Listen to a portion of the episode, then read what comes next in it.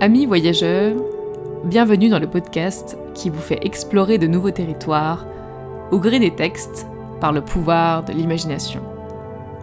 Si vous croyez qu'il est possible de s'embarquer dans une aventure les yeux fermés, tout simplement de chez soi, alors vous êtes au bon endroit. Aujourd'hui, je vous propose de virevolter dans les rues de Paris avec Aragon. Alors que la vie reprend doucement, j'ai envie de nous relier au premier frisson éprouvé en parcourant la ville. Et quoi de mieux qu'un passage d'Aurélien pour nous y mener Nous sommes à l'Étoile, en haut de l'avenue de Wagram, juste à côté du kiosque à journaux. Vous levez les yeux pour euh, admirer l'Arc de Triomphe, ce monument qui vous amuse. Il trône fièrement au milieu de cette circulation impétueuse que peu d'entre nous n'osent traverser. Justement, vous distinguez une femme qui se faufile en défiant les voitures. C'est Bérénice, qui traverse n'importe comment pour nous rejoindre. Allez, c'est parti.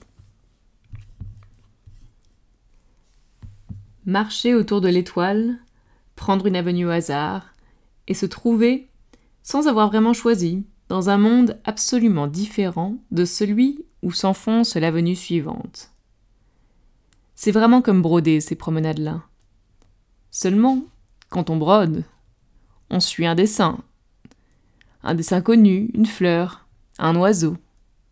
Ici, on ne pouvait jamais savoir d'avance si ce serait le paradis rêveur de l'avenue Friedland ou le grouillement voyou de l'avenue de Wagram cette campagne en dentelle de l'avenue du Bois.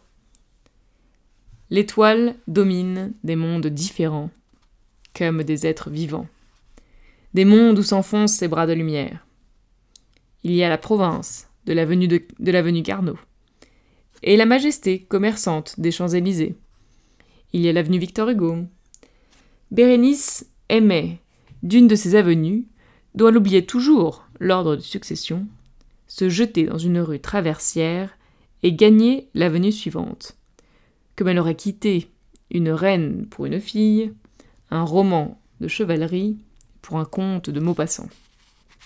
Chemin vivant qui menait ainsi d'un domaine à l'autre de l'imagination. Brusquement, la ville s'ouvrait sur une perspective, et Bérénice sortait de cet univers qui l'effrayait et l'attirait, pour voir au loin l'arc de triomphe et vers lui la tracée des arbres aux pieds proprement pris dans une grille. Que c'est beau, Paris. Cette liberté dont nous parle Bérénice, nous en avons beaucoup rêvé, particulièrement ces derniers temps. Et maintenant, pas à pas, reprenons nos marques. C'est fou comme le fait qu'il y ait moins de monde dans les rues fait percevoir les choses différemment. En vous engageant à Avenue Marceau, le bruit des voitures vous semble décuplé, comme un nouveau son, ou quelque chose dont vous auriez oublié le ronronnement. Mais ce que vous préférez dans cette ville qui se réveille, c'est le bruit des vieilles bicyclettes qui sortent des garages. Elles filent fièrement sur l'avenue, et à chaque trou, vous avez l'impression qu'elles vont se disloquer. Ce choc de la ferraille contre les pavés fait partie du jeu certes, mais vous trouvez un certain plaisir à attendre le prochain cycliste.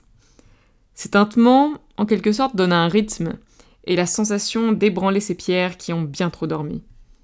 C'est la vie qui se fraye un chemin à grands coups de pédale. Cette nouvelle réalité vous fascine. Vous avancez, l'œil aux aguets, et ralentissez devant un restaurant qui s'anime un doux fumet de plats qui mijotent vous monte aux narines. Typiquement le genre de brasserie qui a l'air d'avoir traversé un siècle.